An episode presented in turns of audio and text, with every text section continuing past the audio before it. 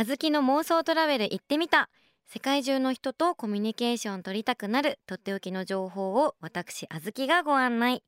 今回紹介するのはスウェーデン。スウェーデンはスカンジナビア半島の東半分を占め北は北極圏まで達する細長い国です。日本からスウェーデンへの直行便はないのでコペンハーゲンやヘルシンキなどヨーロッパの都市で乗り換えが必要です。飛行時間はヘルシンキ経由でおよそ16時間。スウェーデンといえば白夜を思い浮かべる人も多いですよね。これは条件が揃った時にヨーロッパの北極圏で見られる幻想的な現象で一日太陽が沈まず真夜中も薄明るい現象のことです。夏は一日中アクティビティが楽しめます。冬にはその逆で一日中太陽が昇らない極夜を体験することができます。さらにスウェーデン発祥の IKEA や H&M は日本でも大人気。安いだけでなくトレンドを取り入れたデザインで世界中にファンがいます。そんなスウェーデンでぜひ訪れてみたいのがスウェーデンの最も北に位置する都市キールナから車で約15分ほどの場所にあるホテル。アイスホテル。こちらその名の通りアイス氷で作られたホテルなんです。毎年12月頃に世界中から選ばれたアーティストによって家具や彫刻が彫られお部屋が完成します。4月になり暖かな季節を迎えると溶けてなくなってしまうそうです。つまり毎年新しいホテルがデザインされているんですね。お部屋には泊まることもできるんですが氷の上にトナカイの皮を敷いて寝袋で寝ると寒さを感じません。オープン当初は冬の間のみオープンしていたんですが1年を通して宿泊できるアイスルームさらに暖かいお部屋の塔もあるので冬の時期以外に訪れることも可能になりました。でもねせっかく行くならアイスルームに宿泊したいですね。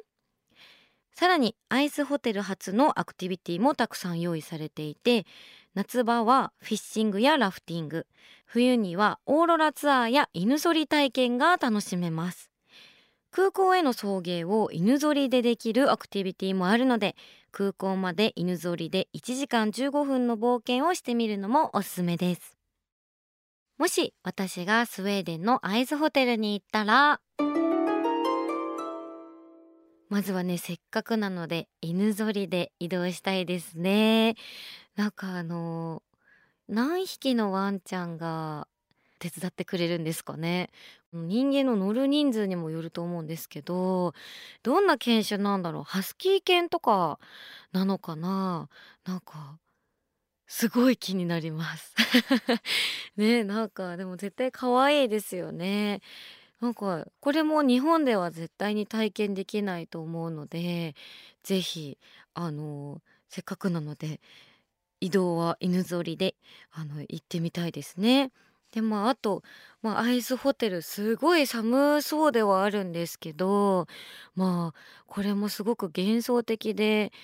せっかく行くなら好みのアーティストさんを事前にリサーチして一番気に入ったお部屋に泊まりたいですね。でそこでまあお写真だけだとなんかもったいないので TikTok とかでこうちょっとダンスしてみたりとか Vlog でお部屋巡りをさせてもらったりあとねサウナもあるみたいなのでこれ多分水風呂いらないですよねもはや。なんか逆に外気浴とかどうするんだろうって感じではあるんですけどまあねなんか多分この空間ならではのサウナのこうルーティンというか楽しみ方もあると思うのでサウナにも入りたいななんて思います。さあ今回の旅で使いたい英語のワンポイントフレーズはこちら。